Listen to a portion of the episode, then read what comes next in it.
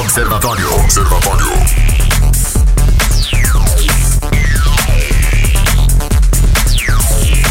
Muito bem, está no ar o Observatório aqui na sua 96 FM, a FM oficial de Goiás.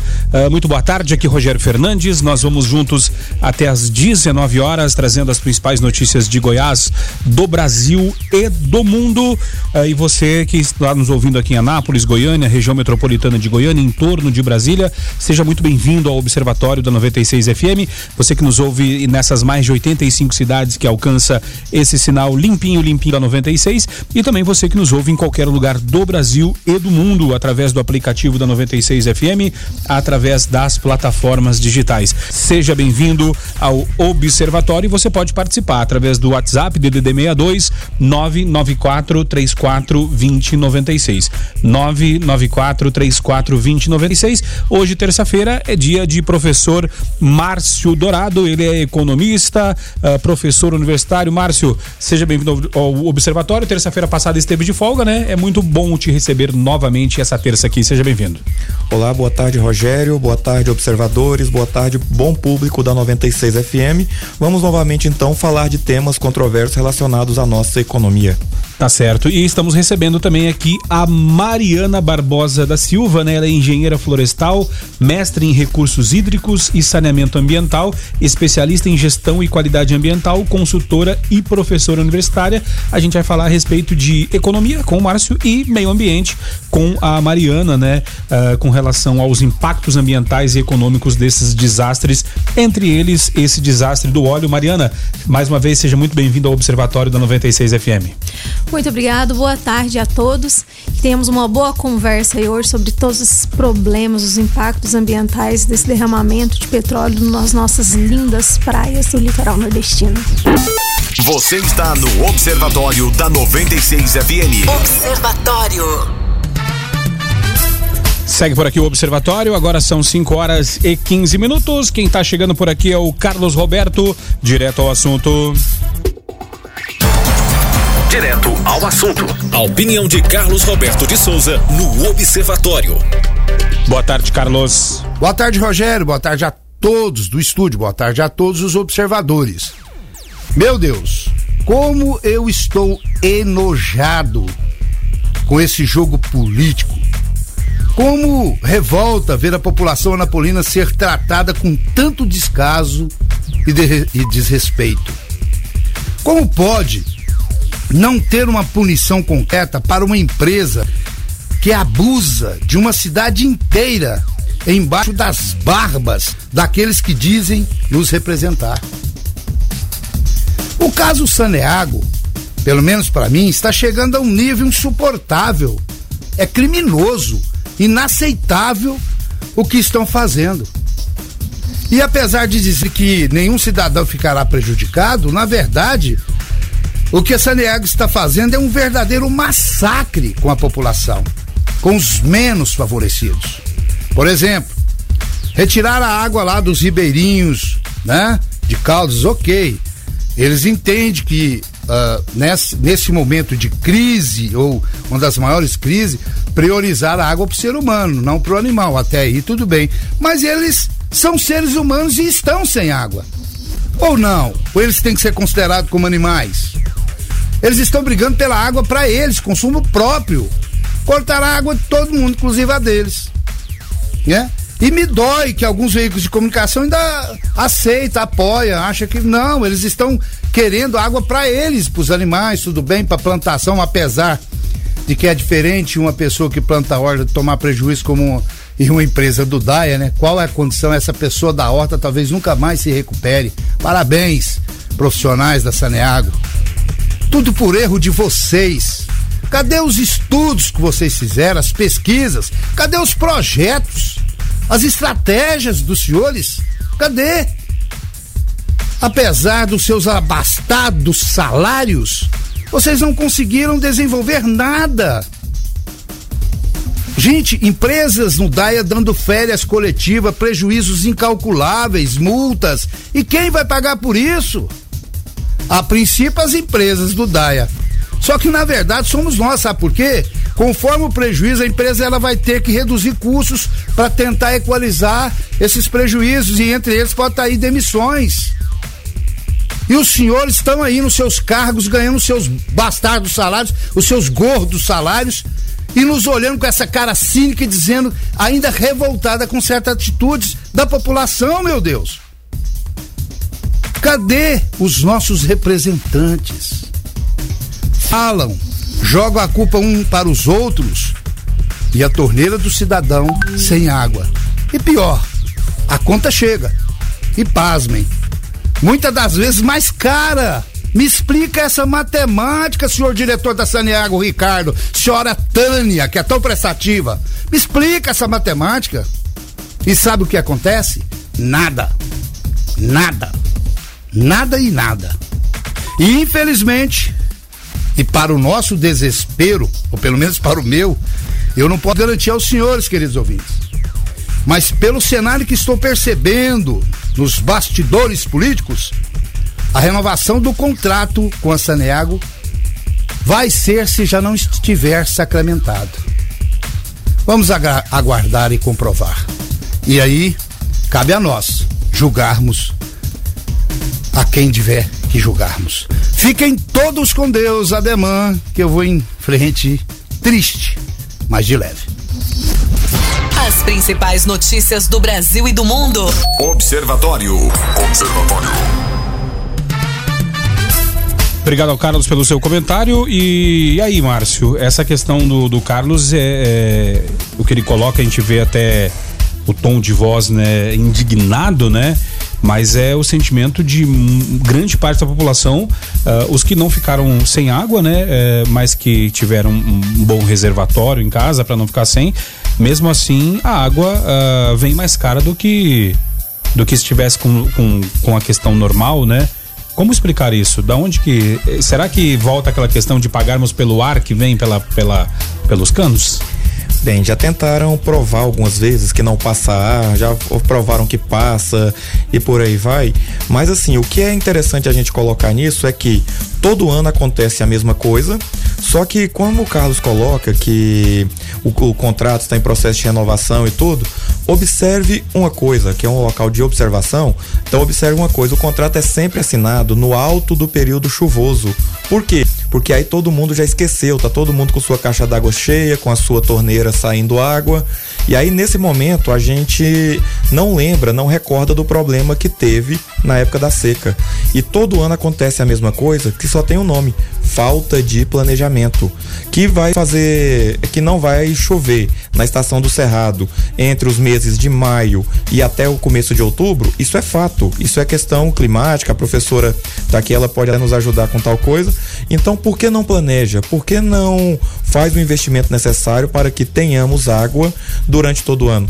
Então, na verdade, a partir do momento em que se coloca a culpa na natureza por algo que é previsível, isso tem um nome. O nome é feio, é incompetência. Você participa através do 994-34-2096. O ouvinte fala que o Luiz Fernando fala: ó, se bem pensarmos, né, uh, a água deveria ser gratuita, mas além de faltar, ainda pagamos pela falta tem alguma coisa muito errada nesse mundinho nosso.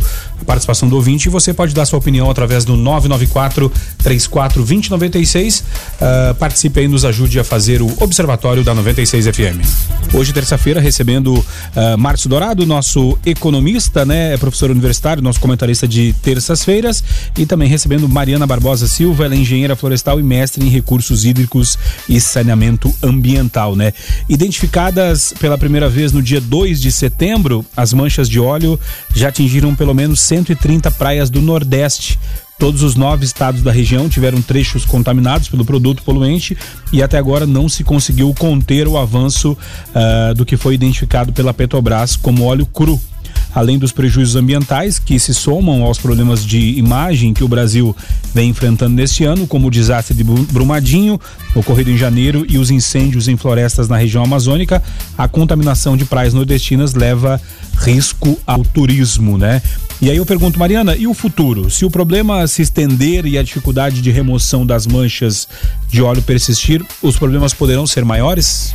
Boa tarde. Os problemas podem ser muito maiores, porque o detalhe é o seguinte: por enquanto, é, essas a mancha em si do petróleo está na região nordeste, em pequeno, em alguns lugares só que ela atingiu a foz dos rios. Esse é o nosso maior problema. Se ele se as barreiras continuarem não sendo suficientes para barrar esse petróleo e eles entrarem nas fozes dos rios, né, atingir água doce, a gente pode ter um comprometimento até de abastecimento público de água, porque a gente tem uma quantidade, pode se contaminar essa água aí ela se tornar imprópria para uso.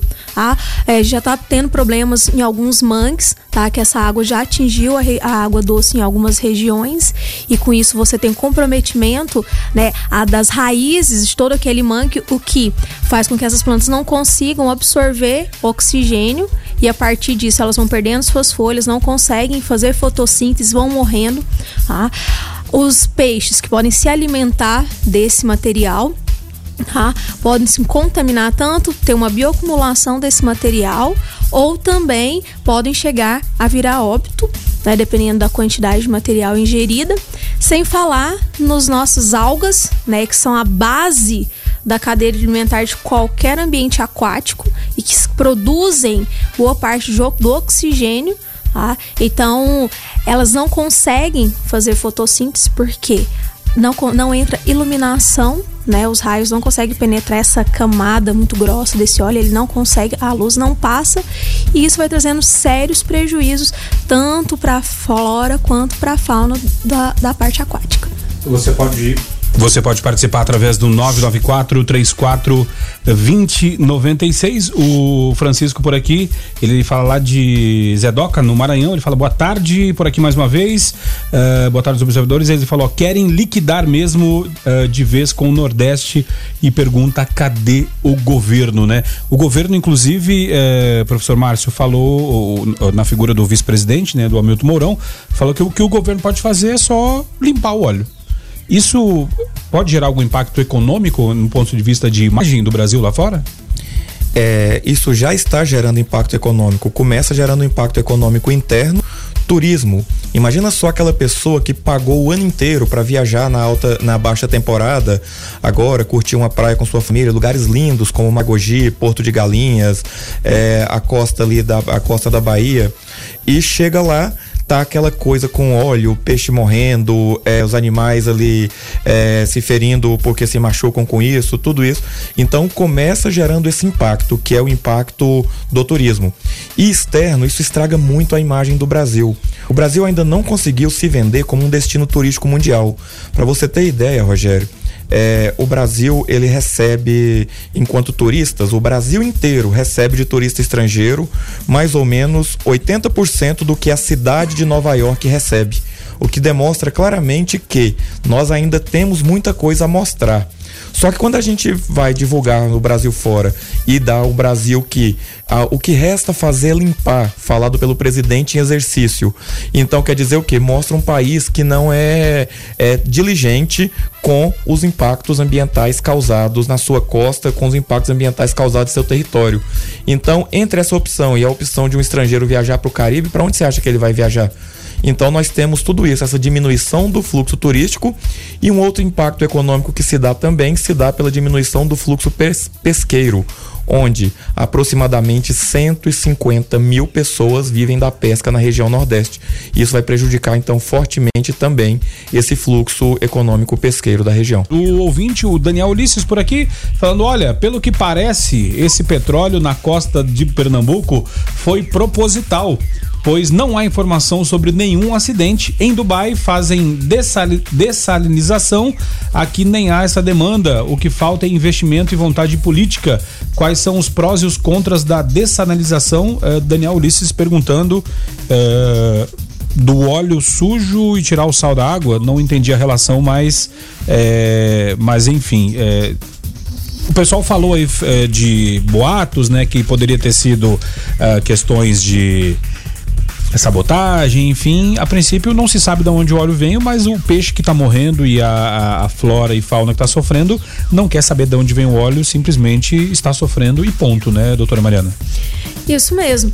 É, o detalhe não é de onde vem, tá? Que nós temos que tem que o governo tem que descobrir quem foi o causador disso tudo, tem que ser punido, tem a lei dos crimes ambientais aí para isso, tem que a, pessoa, a, a empresa em si que né, responsável por tudo isso tem que pagar tanto civil quanto administrativamente por esse dano, mas o que deve ser feito hoje é a limpeza dessas praias. Isso é algo assim emergencial. Não dá para tampar com a peneira, tipo assim, ah, só os voluntários tem que ter uma força maior. O governo tem que se empenhar para isso. Tem que ser uma, uma força muito grande e o empenho do governo para limpar, limpar essas praias e não deixar com que essas manchas de petróleo cheguem nas nossas águas doces. Uh, o que se fala é que as manchas de óleo representam o maior acidente ambiental em extensão visto até hoje no país.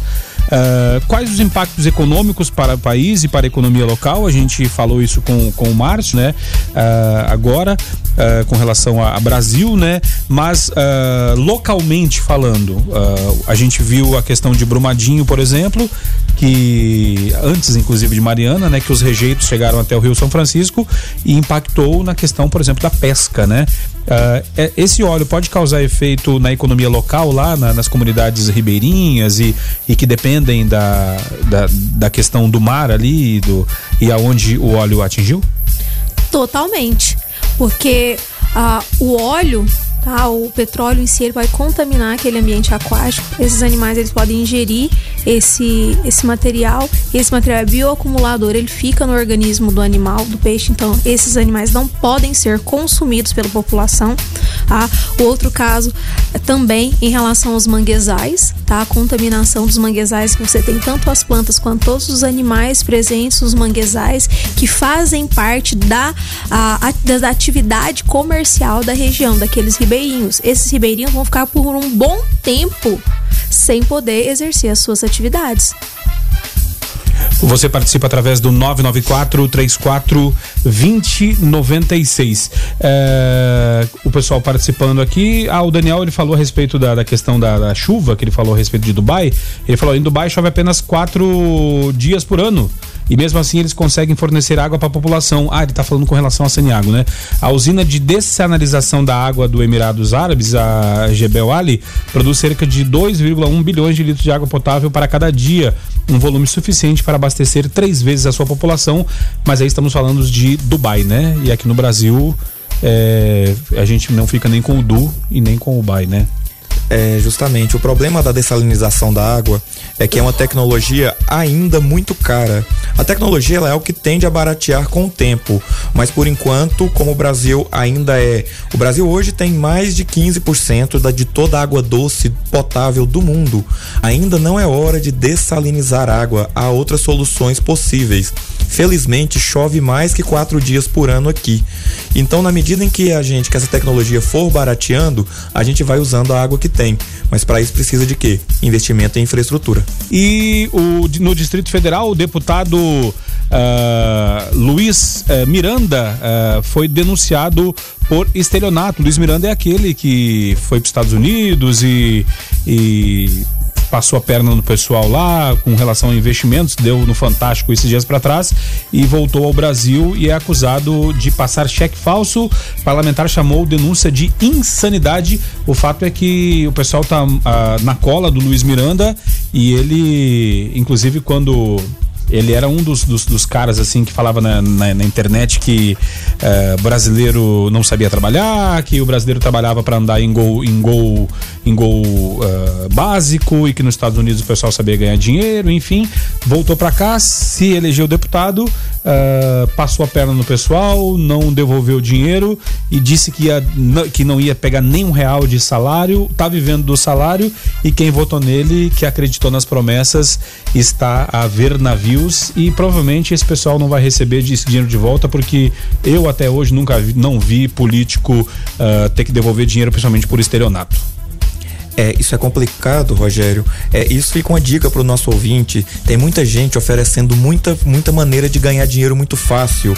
São cripto alguma coisa, é, esquemas Ponzi, pirâmides, algumas coisas nesse sentido. Se ganhar dinheiro estiver muito fácil, não vá. Porque se fosse fácil ganhar dinheiro, não estaria sendo dividido com outras pessoas. Então, assim, é importante que as pessoas, a gente sempre fala aqui para as pessoas economizarem, aplicarem em, coisas mais seguras e, e especialmente gastarem menos do que ganha. E a partir disso, não coloque seu dinheiro em, em esquemas que seja muito fácil, que promete dobrar seu capital em determinado prazo. Por quê? Porque se fosse muito fácil, essa pessoa ia no banco e conseguiria os recursos necessários. Então, esse caso aí do deputado é mais uma da nova política que não é tão nova assim e que se demonstra que toda vez que se oferece retorno rápido e fácil é golpe uh, a gente está falando a respeito da questão dos impactos ambientais e econômicos desses desastres, né? Principalmente esse do óleo, né? A nossa ouvinte é Elizabeth, lá de Vianópolis, por aqui, falando boa tarde, Rogério. Boa tarde a todos do Observatório. Olha, é muito triste ver todos esses acidentes ecológicos acontecendo no mundo e principalmente no Brasil. E eu pergunto, isso é culpa do governo ou é culpa de todos nós? Tá certo que o governo tem que fazer a parte deles, mas e a nossa? É sempre é, e sempre que tivermos alguém para culpar, nunca vamos tomar consciência que a maior culpa é nossa. Tipo, agora no período chuvoso começam os alagamentos, mas é ali é o governo que joga lixo nas ruas, entulhos nas calçadas? Interrogação é a pergunta da Elizabeth de Vianópolis trazendo esse questionamento, né? Uh, se não fazemos a nossa parte enquanto sociedade, como cobrar do governo?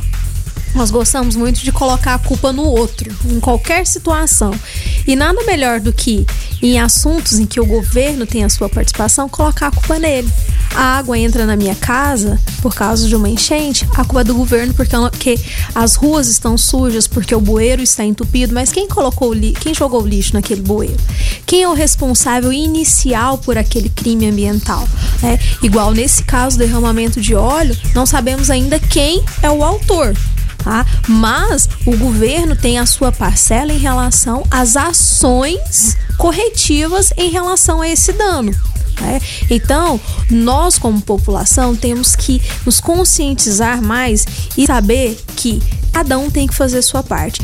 Parar de colocar a culpa no governo, falar de todos os problemas ambientais no governo. Não, comece fazendo a sua parte.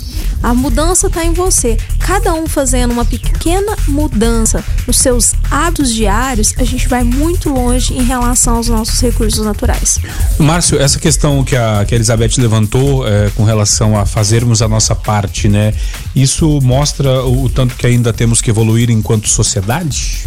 Isso mostra claramente que a nossa sociedade ela ainda não está preparada para viver, é, conviver um com o outro em harmonia. É bem claro, mas o governo tem uma parcela de culpa aí sim. Por exemplo, o nosso atual presidente, é, uma das suas promessas era deixar de, de que o IBAMA fosse um órgão fiscalizador de forma a prejudicar o desenvolvimento da nação. É quase que um recado falando assim: então peraí, agora pode desmatar, agora, agora pode poluir. Então o governo tem a sua parte quando ele tem o seu poder doutrinador das ações dos particulares. Então tem essa parte. Agora não foi claramente o governo que jogou esse óleo lá, mas né, é o governo que não está tomando as providências é, no nível necessário para corrigir esses problemas a contento. Até o presente momento não foi declarado um estado de emergência federal na região, não foi declarado um estado de calamidade pública na região. Então a sociedade ela está imatura para conviver? Sim, ela está. A gente ainda continua jogando lixo, a gente ainda continua é, consumindo coisas às vezes que poluem mais em detrimento das que poluem menos. Porém, o governo ele tem também sua parcela de culpa, porque nós agimos, é, o ser humano só age pelo ônus ou pelo bônus. Quando o governo não institui ônus aos que prejudicam, então o governo ele tem sua parcela de culpa também. O ouvinte participa através do 994 3420 96. O Valdeni está por aqui trazendo a sua opinião. Vamos ouvir. Infelizmente, né, as pessoas não fazem a sua parte. Infelizmente. E percebe-se, e a cada dia que passa nós temos mais certeza que o ser humano parece que foi colocado aqui no planeta Terra somente para destruir. E tudo indica isso. O ser humano foi uma semente plantada para destruir. Infelizmente. Infelizmente. Valdeni coloca tudo na conta do ser humano. Realmente é, porque os políticos também são seres humanos, né? Mesmo não sendo tão humanos, são seres, né? Justamente. E reflete também muito falta de espírito público, falta de educação das pessoas. E, assim, o vazamento que até agora ninguém sabe de onde vem, é, de onde veio e tudo, também talvez até uma coisa criminosa de uma empresa que pode ter aí furado o casco do navio, ter feito alguma coisa assim e fez mais ou menos igual o cachorro que faz coisa feia na igreja. Se esconde, ninguém viu, daqui a pouco que alguém pisa, a culpa vai ser dele. E olha essa notícia, professor Márcio Dourado, é, como dizem, é aquelas de cair é, os buteados do bolso lá no Rio Grande do Sul, né? De para acabar com os piqui do Goiás, enfim. É, justiça condena a Crefisa, a Crefisa é aquela que patrocina o Palmeiras, que não tem mundial, né? Só para constar, por inacreditáveis e absurdos juros de mais de mil por cento cobrados de idoso de 86 anos. O Tribunal de Justiça de São Paulo condenou a Crefisa pela conduta imprópria de ter cobrado juros anuais de mil, um mil e cinquenta ponto setenta e oito por cento de um cliente de 86 anos. A empresa de crédito pessoal terá que pagar indenização de 10 mil reais ao idoso, além de devolver em dobro os valores cobrados do senhor acima da média do mercado. A decisão foi proferida por maioria de votos pelos desembargadores da 22 segunda Câmara de Direito Privado do TJ São Paulo. Né? Na ocasião, a turma julgadora determinou ainda a remessa de cópia dos autos à Defensoria Pública. É, o fato é, é, esse caso, ele, esse idoso reclamou e teve isso, né? Mas e quantos casos passaram batidos e a empresa lucrou em cima disso? Não é só a Crefisa, mas outras empresas também, né? É, com um juro desse dá para comprar muito jogador e não ganhar o Mundial de novo, né? Mas quando a gente vê esse tipo de coisa assim acontecendo, isso se dá muito quando as empresas elas aproveitam da cultura brasileira de não perguntar o preço das coisas. Quando Dona Maria quer comprar uma máquina de lavar financiada, ela não quer saber se a máquina de lavar vai ter 200, 300% de juros. Ela quer saber se a prestação vai caber no seu bolso. Só que não, com o tempo ela vai percebendo que a máquina de lavar fica velha, ela continua pagando prestação. Isso vale como dica para todos os nossos ouvintes. Toda vez que você for adquirir um empréstimo, toda vez que você for adquirir um bem que for a prestação, compara o que a gente chama de custo de capital. Verifica se aquele contrato que você está assinando não vai ser algo que você vai estar tá pagando aí pelo resto da vida para ter ali aquele prazer, aquela coisa momentânea. Então, como dica, sempre olhe as letras miúdas. Muito cuidado, especialmente com o empréstimo pessoal, por quê? Porque o empréstimo pessoal nós temos hoje uma grande concorrência no nosso país e não que essa empresa aí que foi condenada ela seja dolosa e tal, mas assim sempre compare uma com a outra e se possível você até leva para outra empresa, olha, eu consegui um juro de 3% ali, você faz menos? E a partir disso então aproveitar-se da concorrência para ter a, a melhor taxa e conseguir pagar menos por esse empréstimo. Então, muito cuidado aí para a gente não incorrer igual esse idoso que conseguiu, ainda bem, é, o seu direito na justiça, mas quantos outros não conseguem? A melhor maneira é compare um com o outro e nunca pegue seu empréstimo, nunca contrate o crédito pelo produto no primeiro estabelecimento. A questão da, da, da Petrobras, né? Uh, ela afirmou que o óleo em praias não vem das ações da empresa. Nesse momento, encontrar um culpado é mais importante do que reverter a situação? Uh, claro que quem provocou o vazamento deve ser responsabilizado, mas é, apontar da onde saiu o óleo é, seria um bode expiatório para a Petrobras, por exemplo, e pra, para o governo? Olha, o bom de se encontrar o culpado seria as exigências né, em relação à recuperação do dano que a obrigação em si de recuperar o dano é do causador. Mas enquanto não encontra-se o culpado disso tudo, a empresa responsável por esse vazamento, o governo tem a obrigação tá, de reverter essa situação, de limpar essas praias e de tentar investigar né? Não, não tentar não, investigar da melhor forma possível para encontrar o mais rápido, né? O culpado, para que ele seja punido e que faça a compensação ambiental para que sane todos os danos causados, mesmo que sejam imensos. Isso para a Petrobras, é, com relação à imagem da, da, empresa, mesmo o óleo não sendo é, a princípio da Petrobras, Márcio, é, pode causar algum impacto de valor econômico na empresa, haja vista que lá fora as pessoas vão associar, né? Óleo vazando, Petrobras Brasil, né? Isso pode causar algum impacto financeiro para a Petrobras? É, no curto prazo, de imediato nenhum, mas isso causa um dano de imagem. A Petrobras implantou sistemas de compliance, algumas coisas assim para preservar o seu nome, mas é, fora algum investidor estrangeiro, é bom lembrar que a Petrobras ela trabalha com ações na bolsa de Nova York através do, dos ADRs, então pode acontecer associação petróleo Brasil Petrobras e isso gera uma menor demanda por seus papéis lá fora. Mas assim, acredita que esses impactos eles sejam mínimos perante todo o valor da empresa, tudo que ela está fazendo para se reestruturar. É, hoje, as ações da Petrobras subiram mais de 3% por causa de outras coisas. Então, num curto prazo não, mas a longo prazo pode gerar sim um desgaste de imagem, mas a Petrobras foi muito esperta. Logo no começo, ela já fez questão de demonstrar que seus campos próximos, o mais próximo que ela tem é, em Sergipe, é, não tem nada a ver com a história. Então a empresa ela fez a sua lição de casa e está prestando, mesmo o óleo não sendo dela, é, por ela ser a nossa petroleira, ela está prestando toda a assistência necessária, dentro das suas possibilidades também com seus recursos, para com o vazamento. Então a empresa, que é uma empresa que deve gerar lucro, está utilizando os seus recursos também numa campanha aí até um pouco de marketing para mostrar que, apesar de ser uma petroleira, ela quer se demonstrar como uma empresa limpa.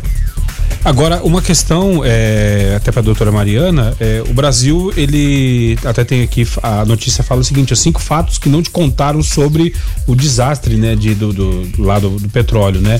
Uh, um dos, um do, desses tópicos fala o seguinte, o Brasil possuía um plano pronto de contingência para a poluição por óleo, mas não colocou em prática.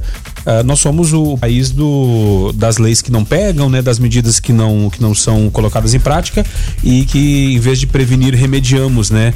A gente viu no caso de tragédias uh, como a tragédia lá da Kiss, por exemplo, uh, na questão da Amazônia, do fogo, né? E agora essa questão do óleo. Afinal de contas, falta planos de, de ação, falta investimento para tentar prevenir isso? O investi não só investimento, mas é, essa prevenção, nós somos muito falhos. Tá? Toda, na maior parte das atividades econômicas que causam impacto ambiental, as maiores práticas que a gente tem hoje são medidas mitigadoras em relação ao impacto. Não se trabalham na, no ponto inicial. Deve-se trabalhar com a prevenção dos acidentes. Mas hoje trabalhamos ao contrário. Qual é a melhor forma para sanar aquele problema ambiental? É, e isso vai desde as empresas e também o nosso próprio governo. A nossa legislação ela é muito boa, porém não é colocada em prática. 994-34-2096. O ouvinte nos ajuda a fazer uh, o programa Observatório de hoje. E tá aqui na, nas redes sociais um vídeo rodando, né? A respeito de um homem que explodiu o quintal de casa ao tentar matar baratas, né? O morador da cidade de Enéas Marques, no sudeste, sudoeste do Paraná, ganhou fama nas redes sociais depois que um vídeo de câmera de segurança da casa uh, flagrar a explosão do quintal. O caminhoneiro César Schmidt tentava dar fim às baratas da fossa da casa na última sexta-feira, mas acabou destruindo o gramado. Dois cachorros que estavam no quintal ficaram bastante assustados com a explosão e o vídeo estava rodando aqui, inclusive o, o, professor Márcio nos mostrou aqui uh, o vídeo no intervalo, né? É quase que é perigoso, né? Essas receitas caseiras, né? Afinal de contas, nessa hora é bom chamar alguém que entenda de baratas e não tentar ser o Joe e as baratas, né? É importantíssimo se contratar é, profissionais capacitados para se fazer o controle não só de baratos, como de qualquer praga urbana, tá? É necessário que você tenha um responsável técnico, a aplicação dos produtos serem feitos de forma correta, com segurança. E também a necessidade não só de acabar com esses insetos, mas sim fazer um manejo e controle desses insetos que são chamados, né, conhecidos como as pragas urbanas. A gente falou uh, a recém a respeito da notícia do homem que explodiu o quintal, né, uh, tentando matar as baratas e o nosso ouvinte, o Leonardo, Leonardo não, o nosso ouvinte o Paulo Gomes por aqui questionando a respeito do vídeo. Vamos ouvir. É, boa noite. Eu vi esse vídeo aí do, da explosão do quintal. Só que no vídeo a descrição era que o rapaz lá queria matar era formiga. tinha colocado gasolina demais no formigueiro e por isso que deu aquela explosão. Agora, o que, que é? é? barato ou formiga que ele tentou matar aí, hein? Paulo Roberto aqui do bairro Alvorada. É, doutora Mariana, o fato é que, independente de barata ou de formiga, né, não foi a melhor maneira, né, para se resolver o problema, né? Não, foi uma péssima maneira. Podia ter morrido, né? Poderia. Um, ele correu um risco muito grande. Na hora que você observa o vídeo, na hora que ele vai jogar o fósforo lá, dependendo do jeito que ele jogava, aquilo ali podia ter explodido em cima dele. Pessoal, não inventem de usar nenhum desses produtos para matar nenhum desses animais, esses insetos, nem barata, nem ra, oh, né, nem barata, nem formiga, nada disso. Contrate alguém especializado para isso se você tiver com uma infestação muito grande na sua casa, ou procure alguém que entenda do assunto para te instruir qual que é a melhor forma de controle, se você tem que fazer uma aplicação ou não.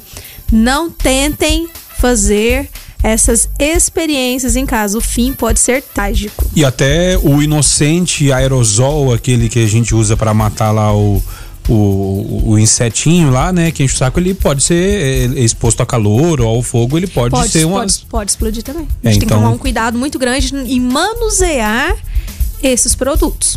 E não deixar no, no contato com crianças, né? A, a, a, Elizabeth, a nossa ouvinte lá de Vianópolis, ela trouxe até uma questão aqui anteriormente uh, da culpa, né, das pessoas, da população com relação a essas coisas, né? É, trazendo para o nosso cotidiano essa questão da contaminação, né? É, por exemplo, óleo de cozinha usado e descartado incorretamente pode contaminar a água, o solo e a atmosfera. Atitudes irresponsáveis individuais que também nos responsabilizam no dia a dia. É, acontecem mais do que a gente imagina? Nossa, muito mais do que a gente imagina. a maior parte da população descarta o seu óleo diretamente na pia da cozinha. Forma mais errada que se tem. Óleo de cozinha não pode ser descartado de forma alguma no esgoto. Ele deve ser você deve armazenar ele e encaminhar para um local para o descarte correto. Ah, é, Tem-se empresas hoje especializadas nisso. Você entra em contato com essas empresas, eles buscam o óleo para você. Tem outra, tem a própria Saneágua, há um tempo atrás tinha um programa de você devolver esse óleo porque encarece muito o custo do tratamento Sim. também. Ah, e vou até contar uma situação que eu presenciei esses dias. É, o pessoal é muito irresponsável em relação a tudo isso. É, eu vi o pessoal descartando, jogando na rua, na porta da casa. Caramba. Tá? Então, assim, aquilo ali contamina o solo. Que, olha, olha pra você ter uma noção. Esse tempo agora começando a chover, joga na rua. Esse material vai ser lavado, vai para um curso hídrico, tá? Esse material ele não se mistura com a água, ele forma uma película que vai prejudicar toda a fauna ali daquele ambiente, além da vegetação também. Não se deve jogar óleo de forma alguma, tá? Nem no solo e muito menos no ralo da pia. Ouvinte participando através do 994 34 2096. Vamos ouvir a Elizabeth.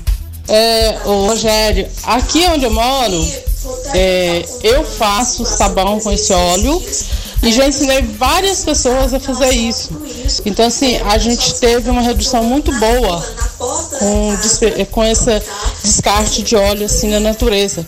Porque aqui a gente aprendeu a fazer o sabão, tanto de barra como líquido, com esse óleo. Obrigado, Elizabeth, pela sua, pelo seu relato aqui, né? É uma, é uma alternativa, né? É uma boa alternativa. Além de tudo, ele está economizando ainda, tá produzindo seu próprio sabão. O Agostinho está por aqui também trazendo uh, a sua opinião a respeito da questão das baratas. É, esse assunto é verdade. É, uma vez lá em casa, na, no lote vizinho, tá um formigueiro, eu joguei tiner, imagina. O tiner não é inflamável, é super inflamável. Eu joguei, aí tentei colocar um fogo não pegou. Só que, né, os gases saíram, né, expandiram.